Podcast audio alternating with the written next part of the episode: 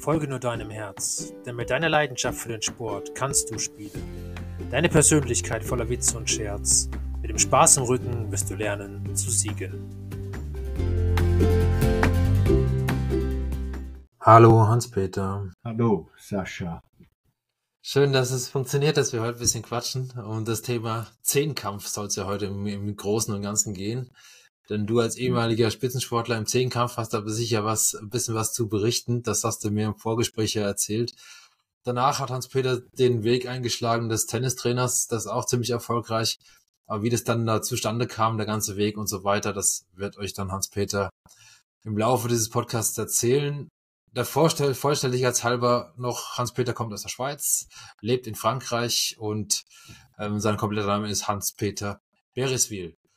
Jawohl, Hans-Peter, das war so die Einleitung für dich. Ähm, was kannst du noch ergänzen? Was ist zu deiner Person noch zu sagen? Vielleicht ähm, äh, noch was Privates. Ich ähm, war 33 Jahre verheiratet, mhm. Frau dann geschieden und jetzt bin ich schon wieder zehn Jahre verheiratet mit der zweiten Frau.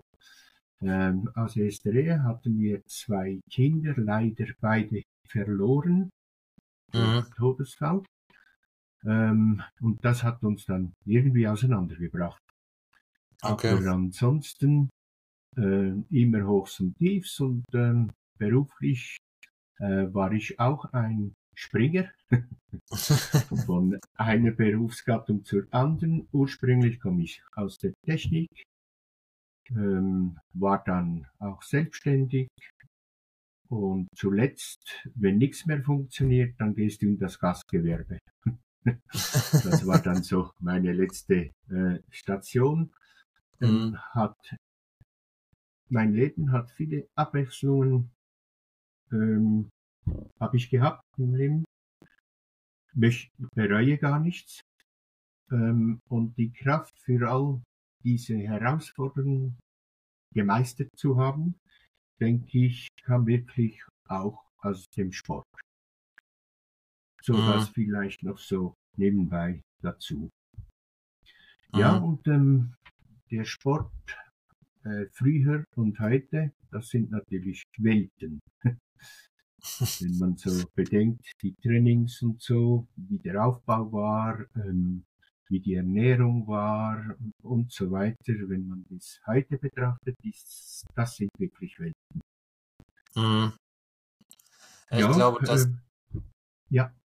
Ich glaube, das ist ja wirklich ein großer Punkt. Ne? Ich meine, wenn wir, wenn wir heute, es gibt viel so viel Wissenschaft um den Sport drumherum, ähm, den es bei deiner Zeit wahrscheinlich noch gar nicht so gab. Vielleicht schon zum kleinen Teil, aber noch nicht in dem, in dem Ausmaß, wie das heute ist. Auch mit diesen Laktatmessungen und dann auch diese ganzen Geschichten, wenn sie dann sozusagen, ja, immer bereitstehen müssen für Dopingtests und so weiter. Ich weiß nicht, wie das bei dir zu deiner Zeit war. Ähm, genau. Ja, in meinem Niveau äh, gab's das nicht. Mhm. Zweimal mussten wir das abgeben, aber sonst null. Mhm. Das war alles noch viel lockerer. Also, ähm, ich weiß nicht, ja, ich spreche einfach frisch von ja, der. Leber, so was mir so in den Sinn kommt. Äh, begonnen habe ich im Jahre 68 mit mhm. ähm, dem Spitzensport. Mhm. Und das Schöne war da, alles selber berappen. Jede Reise, alles, da gab's nichts. In 68 begonnen und in 70 konnten wir erstmals äh, die Nagelschuhe orten. Das heißt, die wurden uns bezahlt. Da waren wir sowas von stolz. ja, weil sonst hast du immer alles selber bezahlt. Ähm, die Trainingseinheiten waren überhaupt nicht fundiert, sondern wir hatten einfach trainiert. Mhm. Und wenn du nach der Folterkammer nicht auf den Knien rauskamst, da war das Training nichts. ja, oder jeden Sonntag äh, 42 Kilometer Rennen.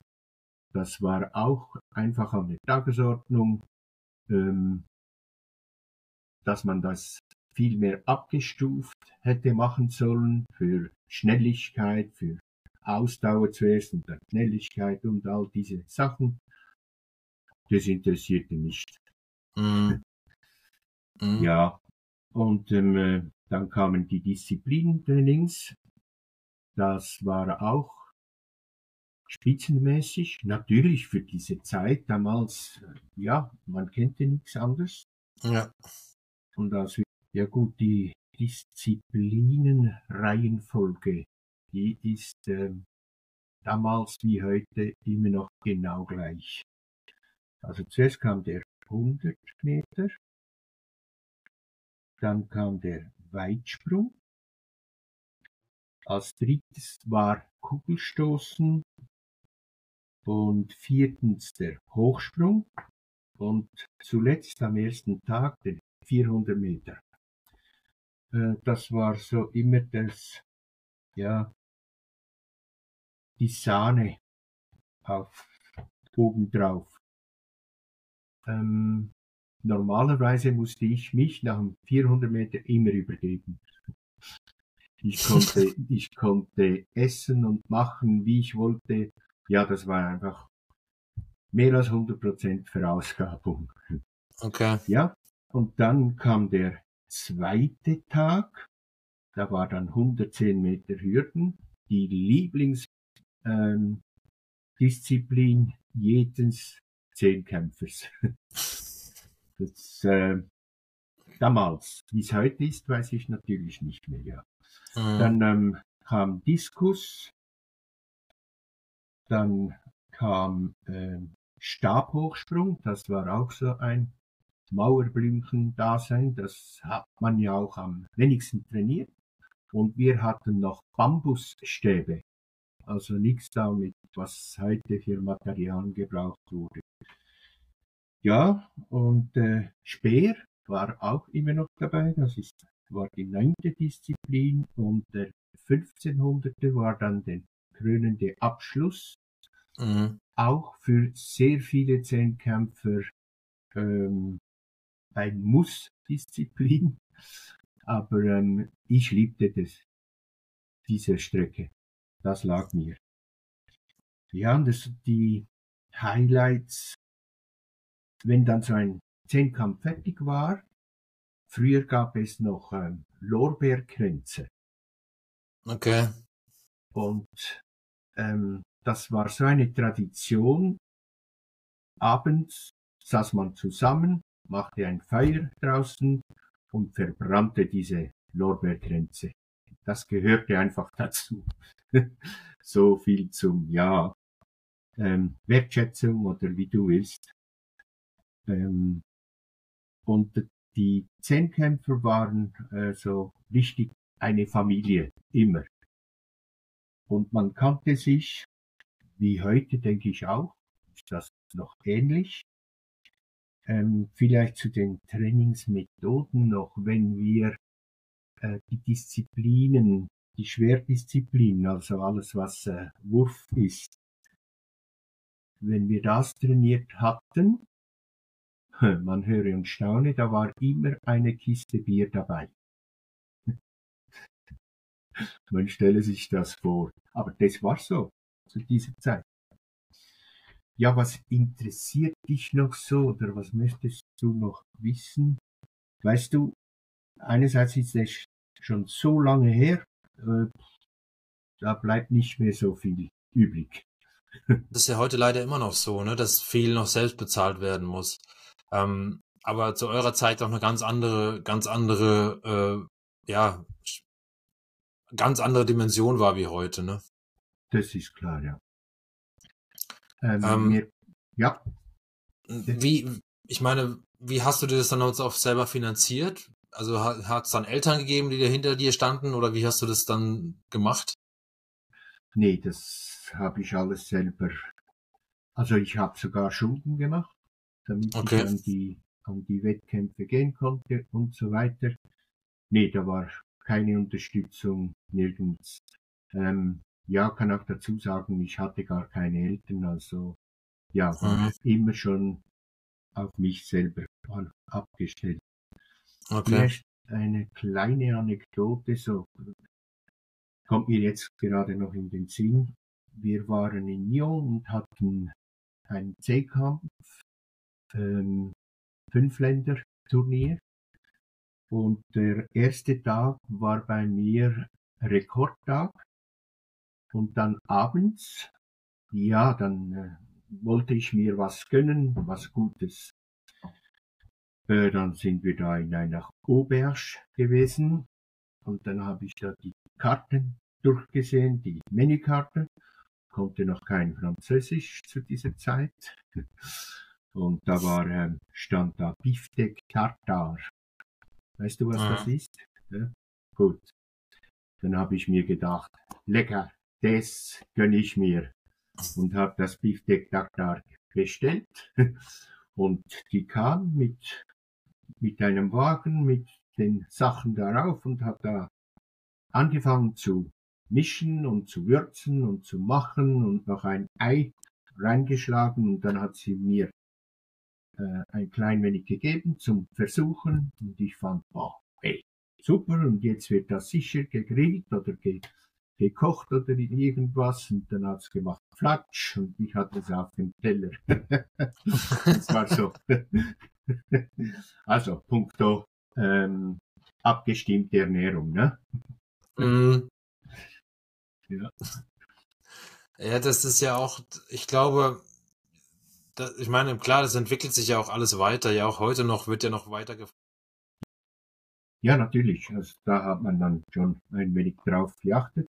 Ähm, je nach welche Disziplin du hattest, hat man auch das Essen ein bisschen angepasst. Ja, und dann immer zwischendurch kleine Snacks. ah ja, ich weiß nicht, irgendwie haben wir hier ein paar Probleme heute, was macht nichts, wir können einfach weiterreden. Er nimmt ja weiter auf, das ist ja schon mal das Gute. ja, es gibt einfach dann mehr Arbeiten. Ja, also wie gesagt, wir waren ja stehen geblieben bei der Nummer mit dem Essen. Ne? Eine Stunde vorher wird es auch nicht passiert sein. Ähm, dementsprechend, ja. Ähm, ja, wie habt ihr die Zeiten getimt damals? Wann habt ihr euch ernährt? Gab es da schon irgendwie so ein bisschen Art Pläne sozusagen? noch nicht groß, aber ähm, je nach Disziplin hast du schon früher oder wenig später gegessen und dann immer noch kleine Snacks dabei, das ist klar. Aber mhm. sonst äh, Ich meine, das Training war ja, hast du ja auch gesagt, im Prinzip, wenn man nicht platt war, war es kein gutes Training, so ungefähr. Genau, ja. Richtig. Ja, aber ich denke schon, dass ähm, heute das Leistungsniveau viel höher war als damals. Aber eben durch diese eigenartige Trainingseinheiten und so weiter. Wir haben wirklich Raubbau am Körper betrieben. Das kann man so sagen. Und das, ähm, da haben diese Leute natürlich immer wieder recht gehabt, die sagen, äh, Sport ist ungesund. Weil es ja gerade in der Leichtathletik so ist, ne? Das ist ja, das ist ja das ist ja wirklich so, dass da immer noch Rekorde Bestand haben aus den 80ern und, und, und so weiter. Genau. Ja. Ähm, ich meine, heute, ich weiß das nicht, gab es zu eurer Zeit auch schon jemand, der die 10.000 Punkte geknackt hat im, im, im, im Zehnkampf? Nee. Nee. nee, nee.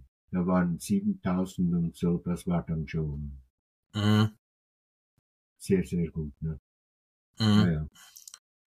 Vielleicht kannst du mal ein bisschen beschreiben, diese Punktevergabe, wie funktioniert denn die eigentlich und für was gibt's welche Punkte? Ah, da gibt's ähm, ganz klare Skalen. Ähm, die sind natürlich heute auch höher gestuft als mhm. früher. Mhm. Wenn du ähm, 11-0 hattest, zum Beispiel im 100 Meter, mhm. dann gab das zu dieser Zeit 900 Punkte. Okay. So, äh, Hochsprung 1,85. Da warst du auch schon bei 800 Punkten ungefähr. Mhm. Und so ging das durch. Okay. Ähm, ja, da gibt's eigentlich nicht viel mehr dazu zu sagen, weil das ist ja die Skalierung und das war gegeben. Mhm. Ähm, so gegen Ende Wettkampf äh, hat man natürlich, das wird sicher heute noch gemacht, immer ausgerechnet, was müsste ich für eine Zeit laufen im 1500, damit ich den Rekord in Sachen Punkten knacken könnte oder so. Das sicher. Das war schon mhm. so. Und daneben den, den Wettstreit untereinander natürlich. Das war äh, immer ähm, sehr spannend. Okay. Okay. Ja, das ist, glaube ich, echt eine, eine spannende Geschichte, das auch mal ein bisschen nochmal so in, in die Relation zu setzen. Ich meine, klar, eine Punktevergabe ist ja wie in jedem Sport. Es gibt, was weiß ich, beim Turnen gibt es dann Noten, ja, von ja.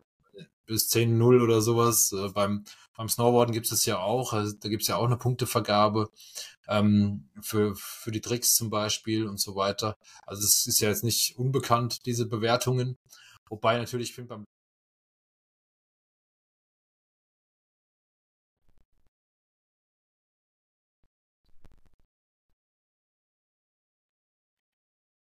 Ist klar. Ja, es, ja, es gibt keine Fremdeinflüsse, so gesehen. Ja, das ist natürlich absolut fair und alles andere ist auch vielleicht zu viel Interpretationssache. Gut, also der Frei Freundeskreis, der äh, reduzierte sich natürlich auf die Sportskollegen. Ansonsten hatte der gar nichts Platz. Also der normale äh, tägliche Wahnsinn war so morgens um halb sechs erste Trainingseinheit, dann um halb acht in der Werkstatt arbeiten. Ich war ja damals noch Lehrling, das kommt noch dazu. Und dann mittags ganz kurz eine Stunde Training, zwischendurch noch Essen und wieder Arbeit und um sechs abends waren dann die großen Trainingseinheiten mit äh, Disziplinentraining und äh, Folterkammer und so und das tagtäglich. Ähm, vielleicht noch eben zur Ernährung. Manchmal morgens schon ähm, Spaghetti und und und und abends nach dem Training noch drei Koteletts. Das war so fast normal. Also ob das da äh, wirklich gesund ist, ist eine andere Frage. Hä? Aber das war damals so. Sehr cool. Und ähm, das sieht man mal so, was so ein Tagesablauf beinhaltet, ne? Also der mhm. Wahnsinn, mhm. sag ich mal. Im Prinzip war das ja dann ein 16, 18 Stunden Tag, ja, den du hattest. Ja, so, also ja. und das Schlafen kam halt irgendwann mal so dazu. Ähm, ja. Also schon Wahnsinn. Und dann äh, hat man eigentlich nicht mehr Geld verdient damit, ja, sondern hat eigentlich nur den ganzen, die ganzen Scherereien gehabt und macht es trotzdem. Ja, also das ist, und ich finde, das sollte man vielleicht auch mal ein bisschen rausstellen, weil heute, ja, wird so viel gejammert über, über irgendwelche Sachen und, und, und man hat aber im Prinzip alles zur Verfügung. Also es gibt ja, es gibt heute nichts, was du nicht zur Verfügung hast. Also ob es Essen ist, ob es äh, ob Sponsoren sind, also du kannst dir irgendwie, wenn sobald du ein bisschen Leistung bringst und ein bisschen Social Media machst, kriegst du Sponsoren. Da kannst du dich gar nicht dagegen, dagegen wehren, ja. ja. Äh, äh, und zu eurer Zeit war das ja unmöglich. Also da hat keiner gesagt, warum soll ich einen Zehnkämpfer sponsern? Für was denn? Ja, ja also, klar. also das. Also und, das, denke, da war noch mehr die Faszination am, am Sport. Ja. ja. Also das wirklich totale Hingabe für die Sache. Ja. Ja. Und ich, das ist halt wirklich, äh, ja, ich finde sensationell, ja. Ähm, und ähm, dementsprechend finde ich es einfach super. Ich habe jetzt extra die Kamera ausgeschaltet, nicht wundern, Hans-Peter, ja. dass das wieder weitergeht. Ähm, deswegen ja, okay. alles gut. Ähm, ja. ja, und dann ist vielleicht noch die Frage, äh, wie ging es dann weiter und warum äh, hast du dann, habe ich dann gewechselt? Ja, äh, genau. Ja, ähm, es ging so weiter, dass ich ähm, den Wohnort gewechselt hatte nach der Rekrutenschule. Das ist auch noch so eine Anekdote. Ich ähm, war in der Rekrutenschule Grenadier. Das ist eigentlich das ähm, war damals die Königsdisziplin im Militär. Mhm. Und ähm, da war ich in einem Sportlerzug. Man stelle sich das vor, das gab schon damals. Mhm. Die waren privilegiert im Sinn, ich konnte täglich zwei Stunden Trainings absolvieren. Mhm. So. Der Krux war, dass im Militär du immer schwere Lasten hattest und hohe Schuhe und und und. Ähm, über 100 Meter war ich nach der Rekrutenschule eine Sekunde langsamer. Das war mal ein Ausschlag ähm, und dann kam ich nicht mehr in die erste Gruppe rein bei der Mhm. äh, Nationalmannschaften. Dann noch der Wohnungswechsel und das war dann äh, der Ritterschlag, dass ich aufhörte, weil die Mhm. Trainingsmöglichkeiten nicht mehr gegeben waren, die ich mir wünschte. Mhm. Und ich kam zum Tennis, weil ich die Tennisspieler immer ausgelacht habe. Wenn wir da auf der Bahn trainierten in Macklingen und da waren Tennisspieler, die spielten zwei, drei Minuten und dann saßen die wieder auf dem Bänkle, weil sie sich erholen mussten. Ne? Da habe Ja. ich gesagt, ja, was soll denn das?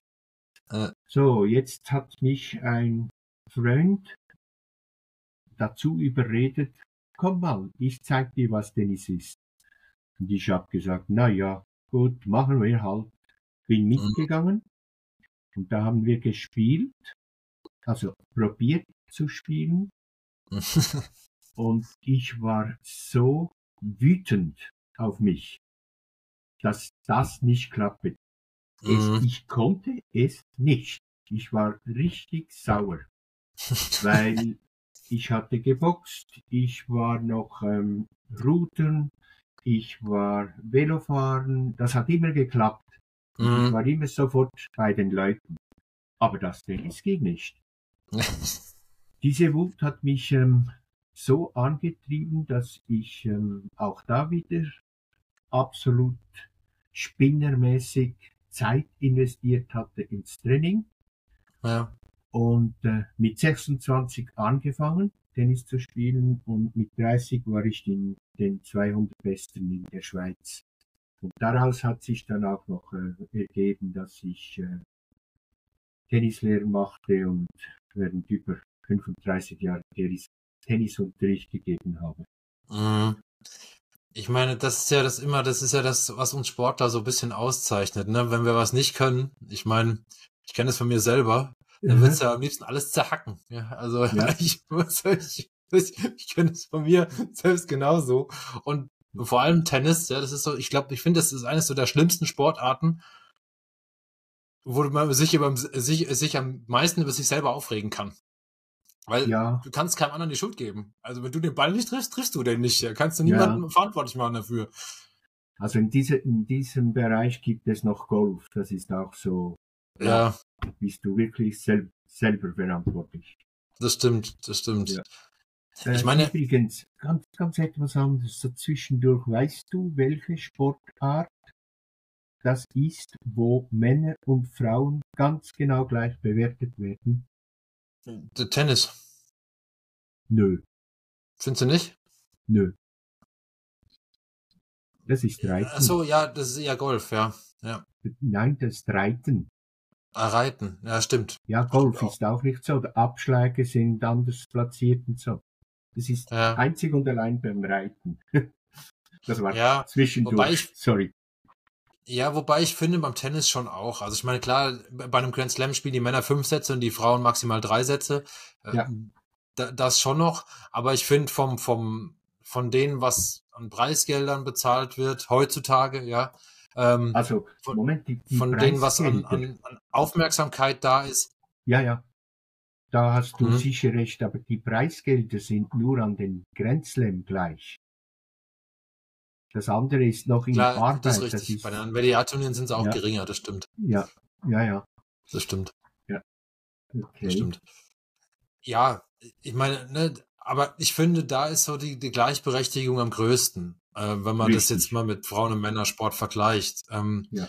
Ja. Es ist äh, natürlich wahrscheinlich da immer noch viel Arbeit zu tun, ähm, dass das irgendwann auch wirklich gleichberechtigt ist, aber beim Reiten hast du recht, das stimmt, weil da ist wirklich, ähm, da tun ja die Frauen in der gleichen Konkurrenz reiten wie die Männer, ne? Ja, ja. Das ist so. Ähm, diese äh, Gleichberechtigung, dass immer alles gleich sein sollte. Ähm, eben, ich bin ein altes Modell. da, die, da stelle ich mir immer wieder die Frage, muss das überhaupt so sein? Mhm. Ist es wirklich so? Ist es wichtig? Das? Ich weiß es nicht. Ist eine These, die man in den Raum stellen kann, ne? Ja. Also, ist so. Also ich meine, ich, ich bin, tu mir da manche, bei manchen Sachen auch schwer. Also es ist zum Beispiel so, wenn ich jetzt das Fußball angucke, ja, wo ja immer nach Gleichberechtigung geschrien wird. Ja. Ähm, nur es ist halt nun mal so, dass beim Fußball, wenn ich jetzt die Frauen-Bundesliga nehme, ja, da gucken halt 500 Leute zu. Ja, und bei, bei den Herren, da gucken halt 60.000 zu im Stadion. Mhm. Plus die, die an den Bildschirmen sitzen, das was Millionen sind. Also, was beim Frauenfußball weit weg davon ist. Und dann da von Gleichberechtigung zu sprechen, ist halt schwierig. Natürlich ist es so, dass die Leistung auf dem Platz immer die gleiche ist. Ne? Mhm. Also, wobei auch da bin ich mir auch nicht so ganz sicher, weil natürlich das ist, das ist die gleiche Sportart, keine Frage. Nur die einen machen es voll professionell und die anderen nur teilweise semi-professionell. Ja. Jetzt kannst du, da kannst du ja auch gerne mal was dazu sagen. Ja. Ähm, weißt, weißt du, ich denke mir, das wäre ja nicht normal, wenn der Frauenfußball heute gleich da stünde wie der Herrenfußball. Weil Herrenfußball gibt es schon viel länger. Ja. Also die, die Diskrepanz ist gegeben von der Zeitachse her, meines Erachtens. Ja. Da braucht es noch Jahre, noch Jahre braucht das, bis das eventuell angeglichener ist. Ja, ja. Da gebe ich dir recht. Also das ist, das ist so. Und ich glaube, auch im Leichtathletik, ich meine, ne, du hast zehn Kampf gemacht, äh, die Frauen machen einen Siebenkampf. So. Genau. Also, ne, also es ist ja auch da ein Unterschied da, ähm, was einfach rein von der Physis her gar nicht anders geht. So, also ich glaube ja. nicht, ich, vielleicht würde eine Frau einen Zehnkampf durchstehen. Die Frage ist, kann sie das dann mehrfach im Jahr wiederholen oder geht es nur einmal? Ja. Ja, ja. Ja, das ist so. Und äh, ich meine, auch Zehnkämpfe sind ja heutzutage, wenn man sich die Diamond League anschaut oder so, da gibt's ja auch immer bei jeder Veranstaltung einen Zehnkampf. Ja, nee. dann machst du ein paar im Jahr, ne? Nicht, nur, nicht mehr nur ein, zwei. Also normalerweise sind es ja ungefähr drei, wenn ja. du das genau beobachtest. Ja. ja, ja, das ist schon so. Ja, wir haben ja im Moment, und ihr in Deutschland auch, aber wir in der Schweiz haben momentan zwei, drei gute Zehnkämpfer. Ja. ja. Und Weitspringer, hä? der Mr. Ehammer. Mhm. Das stimmt, hat, ja. Hat sich jetzt noch an der Schulter operiert und in was sieben Monate ist schon ist schon wieder Großkampf. Hä? Mhm. Mal schauen, was das gibt. Das stimmt. Nächstes Jahr stehen die Olympischen Spiele an. Genau. Bin ich auch gespannt, wie das ausgeht. Äh, hast du eigentlich noch Kontakt zu so, zu so heutigen Zehnkämpfern oder gar nicht mehr? Nee, absolut nichts mehr. Mhm. Also der heutige Zehnkämpfer, der äh, 22-Jährige, was will der mit einem 75-Jährigen? ja, wobei ich finde, glaube ich schon, dass, dass deine Erfahrung ja durchaus trotzdem äh, vielleicht auch hilfreich sein kann für den einen oder anderen. Ne? Einfach auch die Vergleiche mal zu ziehen, eure Trainingsarten, die Trainingsarten von heute, dass man da vielleicht auch vom Verband her, ja, dass man da auch wirklich auf die alte Generation nochmal zugeht und sagt, okay, äh, vielleicht gibt es ja auch da Ansätze aus der alten Generation, die in der neuen Generation funktionieren. Ja. Könnte ich mir vorstellen, ja. Wäre mhm. möglich. Ähm, bin zwar wenig überzeugt, aber Weil das ist so weit entfernt. Mhm. Verstehst du? Also, ich weiß nicht, ob es Sinn machen würde, wenn ich ähm, einem jungen Athleten sage, hey, wir stemmen jetzt 100 Kilo Steine. das haben wir, ach, das haben wir stundenweise gemacht. Mhm. Weißt du, solchen Irrsinn. Mhm. Und, äh, da, da wäre ich, denke ich mal, wenig hilfreich. okay. Weißt Äh, du, ich glaube, jede Zeit hat seine Berechtigung und heute ist einfach eine andere Zeit. ja, das stimmt. Das stimmt. Wenn Und, du äh, jetzt, Ja, Entschuldigung. wenn du jetzt mal so zurückschaust auf die, auf das Thema Tennis, ne? Also gerade in deiner Anfänge. Ich meine, dann warst du ja auch in der Schweiz unter den Top 200. Das ist jetzt auch keine ganz schlechte Leistung. Ähm, was, äh, wie bist du da dran gegangen? Weil ich meine, das hat ja nun mit dem Zehnkampf gar nichts zu tun gehabt. Und wie du am Anfang ja schon gesagt hast, das war, ich hatte dich am Anfang auch sehr frustriert, das Ganze. Ähm, Ja. Aber dann bist du ja trotzdem dran geblieben, um dann wirklich so, so weit zu kommen, dass du in die Top 200 in der Schweiz kommst. Äh, Mhm. Genau. Ja, das ist auch die Faszination und die Verbissenheit vielleicht sogar. Das äh, absolute, Mhm. der absolute Wille, es durchzustehen. Ja, und ich äh, war gar nicht beliebt bei den Tennisspielen, weil äh, ja, ich habe jeden Ball erlaufen. Ähm, die haben dann den Schläger schon gesenkt und gedacht, der Ball, der ist weg und der kam wieder zurück. Also das, manchmal war es gar nicht lustig. Für das Gegenüber. Äh, äh, Ja. Ja, da gibt es, gäbe es viele Anekdoten. Aber auch da, ähm, gesund, nicht gesund, Ernährung, auch da habe ich, wenn ich aus heutiger Sicht das anschaue, viel Unfug betrieben. Ja, kann, kann es nicht anders sagen. Aber ja. ich bin äh, heute nicht stolz darauf, aber ich bin stolz auf die Leistungen, Ja. die ich er- erbringen durfte. Ähm, auf der anderen Seite, du hattest gesagt, vielleicht wegen äh, Erfahrung noch etwas reingeben zu können. Ähm, ich habe da so einen Satz für mich, der mich immer begleitet hat, schon das ganze Leben. Lebe nicht in der Vergangenheit, lebe nicht in der Zukunft, lebe in der Gegenwart und plane für die Zukunft. Das ist Mhm. so mein, mein Ding. Mhm. Mhm. Ich glaube, es beschreibt es auch ganz gut. Ich meine, du hast ja auch ein paar Sachen, die sehr privat sind, äh, heute auch geteilt mit mir, Ja, wo ich dir auch sehr dankbar bin dafür. Also ich meine, auch ohne Eltern aufzuwachsen, das eine Thema, dann alles selber zu organisieren, zu arbeiten, den Sport zu treiben. Und vor allem, weißt du, was ich extrem stark finde an sowas, ist natürlich, dass du den Sport gewählt hast. Du hättest ja auch können, was weiß ich, soziale Abgründe wählen. Ja, du hättest ja auch sagen Ja, können, ja, ich, ich gehe feiern, ich, ich ver, verlass mich in Drogen. Gerade 68, 70, ähm, das war die Hippie-Zeit, ja, das hättest du Hm. ja auch in die Richtung komplett abdriften können. Das hast du nicht getan. Im Gegenteil, du hast dich für den Sport entschieden. Ähm, und das ist halt auch, glaube ich, zeigt eine große Stärke, ja.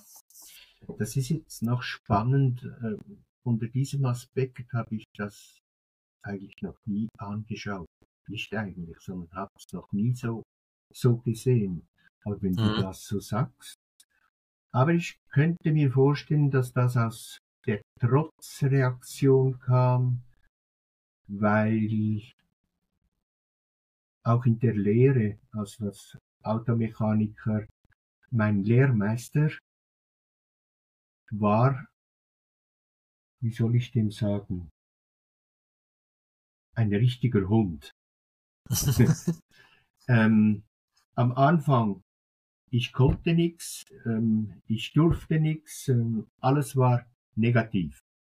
Mhm. Dann, jetzt wo du das sagst, das könnte einer der Gründe sein, der mich wirklich angetrieben hat, dann fürs ganze Leben. Mhm. Dann habe ich begonnen zu trainieren. Innerhalb einem Jahr war das okay, war ich in der Nazi. Mhm. Und dann war das auch wieder nicht recht, weil ähm, ich weniger Zeit hatte, ihm zu dienen, wenn du so willst. Mhm. Mhm. Und, und, dann war es aber auch wieder nicht recht, aber dann habe ich es durchgezogen. Das könnte mhm. ein Grund sein, wenn du das. Ha, ja. Spannend. Habe ich wieder was gelernt über mich. Das stimmt, ja. ja, ich finde es, ich finde, wie gesagt, wenn ich mir so Geschichten anhöre, ich meine, ich, ich kenne ja auch meine Geschichte. Ich habe, ich glaube, jeder Mensch Klar. hat eine Geschichte. Und und wenn und dieses Antreiben ist tatsächlich so passiert ja eigentlich immer durch durch eine Verletzung. Also ich also ich kenne jetzt niemanden, wo das irgendwie anders war. Stimmt, ja. Kannst du mir sagen, wie du willst? Ich kenne niemand anderen. Äh, das ist so, ja. Ja, also du, du, du willst dann irgendwie den anderen das alles beweisen, dass du das, dass du besser bist wie die. So, also, also so, ne? Ja. Das ist so mein, oder, in meinem Kopf immer gewesen. Ja, oder, oder mir selber ist beweisen, ja. weißt du? Ja, klar. Genau. Spannend, ja. Ja, erzähl noch von dir, Ben. Ja, also ich meine, bei mir war es ja ähnlich. Ich habe ja, dadurch wurde ja in der Schule immer viel gehänselt und hatte immer eigentlich keine Freunde und so. Hm. Ich habe ein super Elternhaus davon abgesehen, aber da kann ich nicht sagen, aber ich wurde halt in der Schule sehr, sehr massakriert, sag ich mal. So kann man es auch wirklich ausdrücken. Und, ähm, und ich habe ja, ich habe mich dann auch im Sport geflüchtet am Ende. Ich, ich, hab, ich hm. bezeichne es ja heute als eine Flucht, weil ähm, da ging es mir halt gut. Ja. Äh, da hat mir keiner irgendwie gesagt, dass ich blöd bin, dass ich schlecht bin, dass ich irgendwie nichts taug und so. Ähm, Im Gegenteil, da war es eher so, die Leute wollten was mit mir anfangen. Das hat mir so ein bisschen mein Selbstvertrauen gegeben. Super, und, ja. und, und, und das ist halt, das hat mich dann angetrieben, da auch immer besser zu werden, zu sagen, ja, okay, also wenn das so ist, ja, dann musst du das auch weiter treiben. Ne? Also mhm.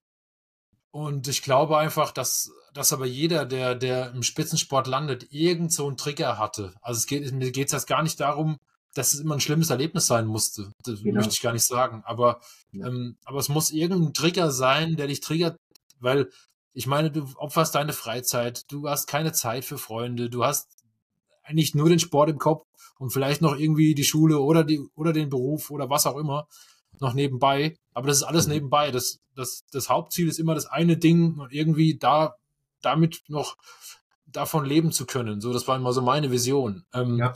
davon. Und mhm. ähm, ich, also so würde ich es beschreiben. Und die Frage ist ja immer, wenn du, wenn du das als als Ziel hast, wobei ich würde, ich, ich würde nicht mal so weit gehen, das als Ziel zu sehen. Für mich war das ein Weg. Ja. Ähm, und, und, und das Ziel. Ja, also ich meine das auch wirklich so. Also ich, ich mhm. habe, weil da überall da, wo ich mir Ziele gesetzt habe, ich habe die nie erreicht. So. Ja. Und, und, irgendwann dachte ich mir, äh, lass mit den Zielen das, lass, einfach, lass dann vielleicht bleiben, weil das ist für dich halt nix. So, also, und das heißt aber nicht, dass ich nicht irgendwie eine Vision hatte, wo ich hin will. Also, genau. ne, das heißt es nicht, sondern das heißt nur, dass ich mir so diese Etappenziele, die halt viele brauchen, und wenn ich die Stufe erreicht habe, dann mache ich das und das, das habe ich nicht. Also, ja. Ja. Genau. Ich weiß, wie war das bei dir? Hattest, hattest du diese Etappenziele oder hast du auch lieber gesagt, ich schau mal, wo es mich hinführt? Ähm, nee, ich habe überhaupt nicht Ziele gehabt im Sinn. Mhm aber der ganze Antrieb war immer besser werden. Mhm.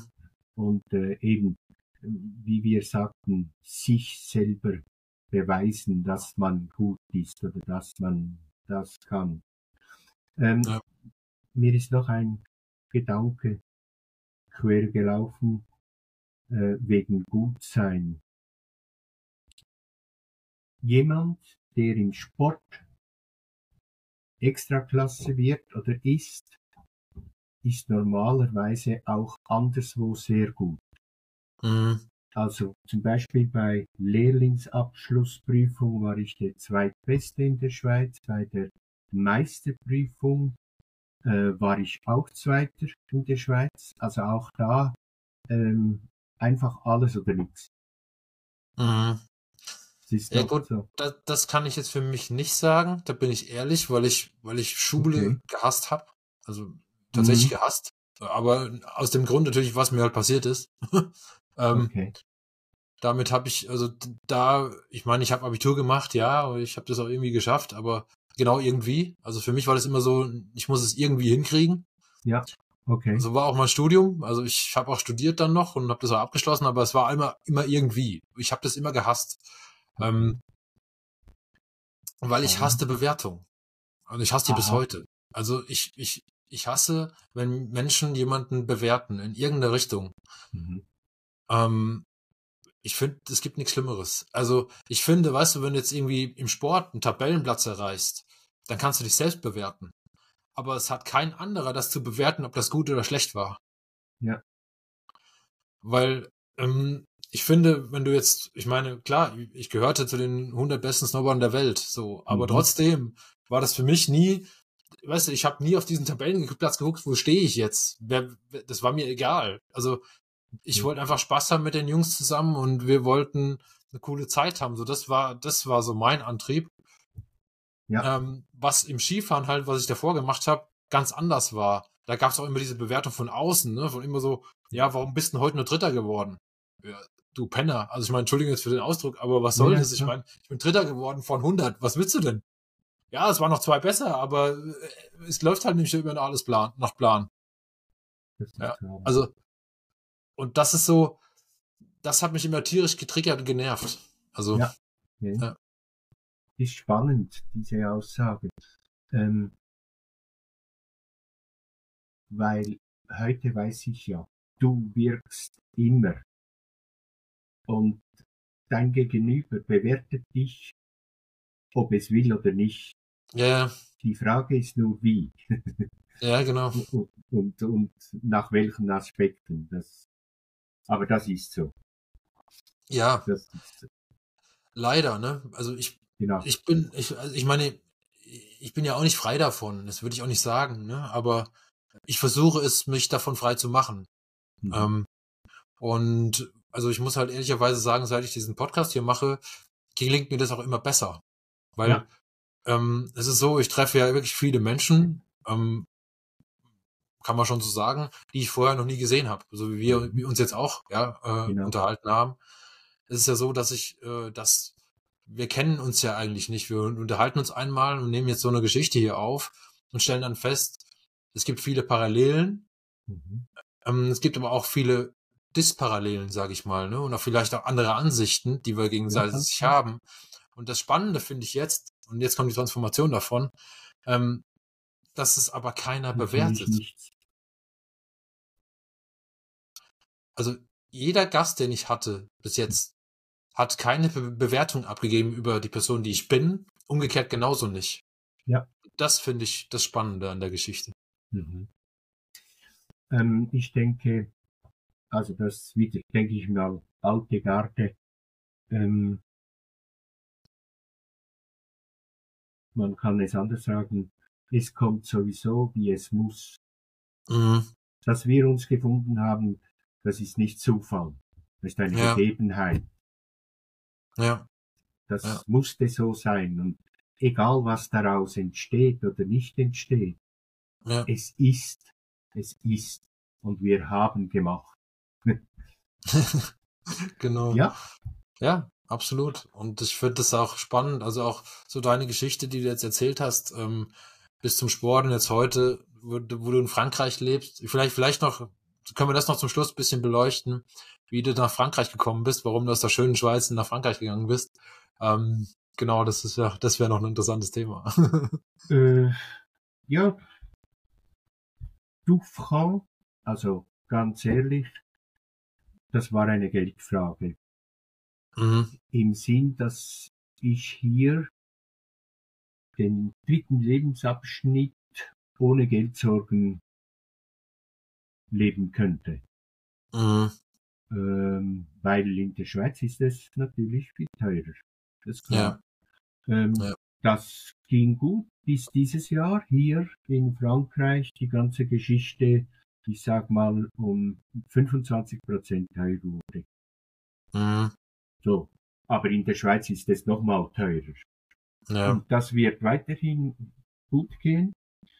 Ähm, der Ausstieg nach Frankreich war natürlich auch ein bisschen begleitet durch die Tatsache, dass ich schon eine Affinität hatte zu Frankreich, Mhm. weil ich äh, 13 Jahre für, für Renault gearbeitet habe. Okay. Und deshalb hat sich das so ergeben. Mhm. Okay. Aber ähm, heute kann ich sagen, ich möchte nicht mehr zurück. Ich Mhm. war letzte Woche drei volle Tage wieder in der Schweiz, in der alten Heimat. Hey, diese Hektik, diese Missgunst, dieses, äh, der andere hat und dieser hat, nö, brauche ich nicht mehr. Hier ist alles so ruhig. Achtung, wir leben hier in Frankreich natürlich äh, richtig auf dem Land, im Burgund. Wenn ich Mhm. natürlich in eine Metropole gehe, dann ist das äh, the same wie in der Schweiz. Aber Ja. diese, diese Hektik, diese, nee, brauche ich nicht mehr. Mhm. Ich glaube, in Burgund, das ist so, ist das ist so die Region, wo auch viele Schlösser und, und, und Burgen stehen, ne? Ja, gibt Ja. es viele, ja. ja. Ja. Ja. Und das ist hier wirklich eben noch Land. Mhm. Ich Ja. glaube, dass, ich meine, ich wohne ja hier auch, ich wohne, ja- ich wohne, ich wohne ja in Österreich und, Mhm. ähm, und äh, auch in einem Tal. Also ich merke das schon auch, diese Hektik. Ja, Missgunst gibt's natürlich auch, aber ich glaube, die gibt's in jedem Land. Mhm. Ähm, aber es ist, ist doch anders hier. Es gibt ja einfach noch ein bisschen viel mehr Ruhe. Ja, man kann irgendwie auf den Berg hochgehen und dann guckt man sich die Welt von oben an und dann denkt man so, naja, wir sind halt doch nur ein kleines Lichtchen hier. so. Und Ja. Ähm, ja, soll einfach am besten nicht alle, alles nicht so wichtig nehmen und fällt einem manchmal nicht so leicht, aber das Ja. erdet einen immer ganz gut, finde ich. Ähm, da hast du auch etwas gesagt. Ähm, die Menschen nehmen sich zu wichtig. Sie meinen, der Bauchnabel der Welt zu sein. Ja, Das ist unheimlich. Ja. Das ist so viel zum Zehnkampf. ja, aber, ja, aber ich finde, weißt du, das ist aber genau, was ja daraus entsteht. Also, ich meine, wir, wir reden über den Zehnkampf an sich. Wir haben so ein paar Baustellen jetzt mal, was so die einzelnen Disziplinen sind, was, was, was, Mhm. äh, was die Punktevergabe betrifft und so weiter und so fort, wie der Trainingsinhalt aussieht. Das haben wir alles so ein bisschen beleuchtet und aber was daraus entsteht, ist ja, ist ja auch ein Mensch, ja. Und dieser Mensch hat ja dann auch Gefühle und hat irgendwelche Besorgen, Ängste und so weiter. Und das ist ja dann das Spannende, ähm, das auf den Sport zu adaptieren. Und Ja. ich finde, weil wir handeln ja so, wie wir gehandelt haben, oder handeln auch immer noch so, wie wir handeln, weil wir gewisse Erlebnisse haben. Und diese Erlebnisse hängen bei uns halt sehr eng mit dem Sport zusammen. Und ich finde, das kann aber fürs, fürs, für, für ein Leben und vielleicht auch für einen, der jetzt hier zuhört, durchaus ein Inhalt sein, der ihm vielleicht weiterhelfen kann in einer schweren Situation dieser Person. Und deswegen möchte ich auch immer dann so ein bisschen auf diese Ecke nochmal hingehen. Absolut. Da bin ich voll bei dir. Ähm, da gibt's aber noch einen letzten Punkt für mich, dass die Leute immer sagen, hätte ich doch früher, Mhm. dann wäre. Und das ist für mich einer der schlechtesten Sätze, weil damals, als irgendwas passiert war, hast du dich entschieden. Ja, Und damals, als du dich entschieden hast, war diese Entscheidung richtig. ja. Also bitte komm nicht heute darauf zurück. Ja, ist so. ja, Kannst ich gebe dir recht. Ja, ich gebe ich geb dir recht. Es ist aber natürlich manchmal auch schwer, ne? Also, Ja, das, ähm, das geht ja dann wieder um das Persönlichkeitsgefüge. Äh, Ja. Kann ich einen Fehler zugeben oder nicht? Und, und bringt es mir etwas, wenn ich es Ja. bereue? Und, und, und. ja, ja, das stimmt, das stimmt. Also absolut. Also ich finde, Da jetzt, jetzt kommen wir wieder zum Thema Erfahrung, was wir vorhin bei dir hatten. Ne? Die mhm. kommt natürlich da jetzt auch ins Spiel. Also ich meine, okay. Ne, ich glaube, das sieht man in, in einem höheren Alter durch, durchaus nochmal ganz anders, wie, wie man das mit 20 vielleicht sieht. Das ist auch klar, ja. Ja. Aber diese Entwicklung macht jede Person mit. Eben, eben, eben. Ich würde sagen, Hans-Peter, das waren jetzt schöne Schlussworte, oder? Und ähm, genau. Und deswegen würde ich sagen, äh, noch meine letzte Frage. Und was ist so das, was du unbedingt noch mitgeben möchtest? Nie aufgeben. Mhm. Das cool. ist für mich das A und O. Ja. Dann vielen Dank, würde ich sagen, für das tolle Gespräch heute, Hans-Peter. Und ähm, ja, ich würde sagen, damit schließen wir die Aufnahme. Ja. Und wir sagen danke fürs Zuhören und bis zum nächsten Mal. Das war der Sascha und der Hans-Peter. Ciao, macht's gut. All, alles Liebe. Bis dann. Tschüss. Ciao.